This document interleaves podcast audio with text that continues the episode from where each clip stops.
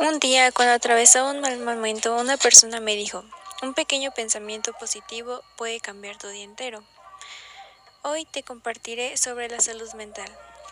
Mi nombre es Fátima, espero te encuentres muy bien.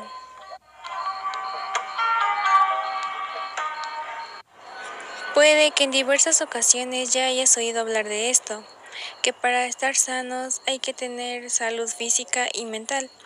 Pero ¿te has puesto a pensar en lo que se refiere a esto? La salud mental incluye nuestro bienestar emocional, psicológico y social, afectando la forma en la que nos sentimos, actuamos y pensamos, y en conjunto en cómo enfrentamos a la vida. También te ayuda a determinar cómo manejas el estrés, te relacionas con los demás y tomas decisiones. En términos generales, el bienestar es la manera en la que piensas, regulas tus sentimientos y te comportas.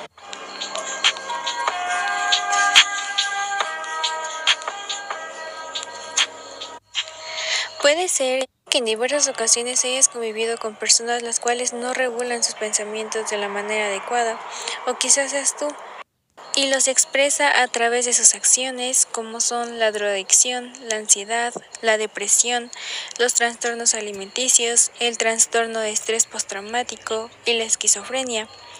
A esto se les llama trastornos mentales que puede que se desarrollen a lo largo de la vida de cada persona, pues experimenta una infinidad de experiencias que puede llegar a causarle algún trauma y la persona inconscientemente deja que sus pensamientos tomen el control de sus vidas. Te diré un dato, en la sociedad uno de cada cinco tiene un trastorno mental y cada 40 segundos alguien se suicida en el mundo. Así que yo te pregunto, ¿por qué no le damos la importancia que se merece? La salud mental va a estar presente en toda nuestra vida y nuestras etapas, por lo que es de suma importancia prestarle atención y que se sientan cómodos con ustedes mismos y en tranquilidad.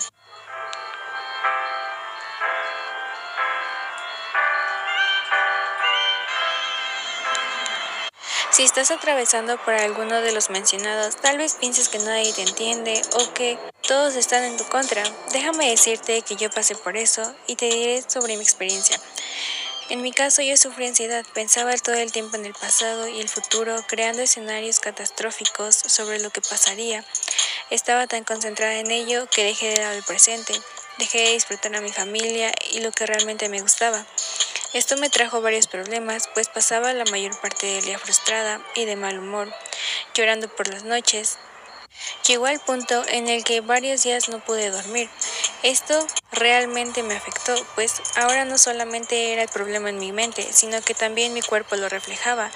No tenía ganas ni energías, pues todo lo que pasa en tu mente, tu cuerpo lo refleja de a poco.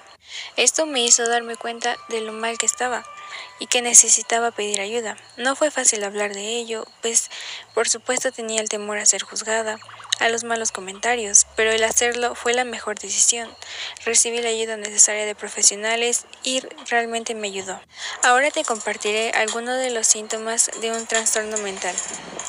Cambios en la alimentación y en los horarios de sueño, incapacidad para afrontar los problemas o las actividades en la vida diaria que solías disfrutar, sensación de desconexión o retiro de las actividades normales, pensamientos inusuales o mágicos, ansiedad excesiva, tristeza, depresión o apatías prolongadas,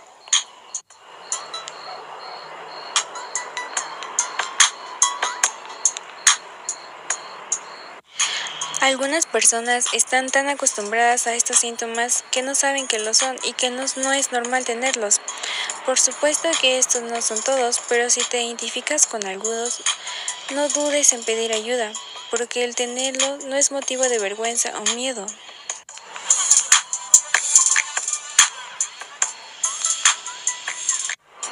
Les agradezco mucho por escucharme, nuevamente recordándoles que si necesitan ayuda y no saben por dónde comenzar, hablen con alguien de confianza, platíquenle su situación. Y si están listos, vayan con un profesional a terapia, esto realmente les será de mucha ayuda. No se queden callados, pues su salud es muy valiosa. Espero tengan bonito día.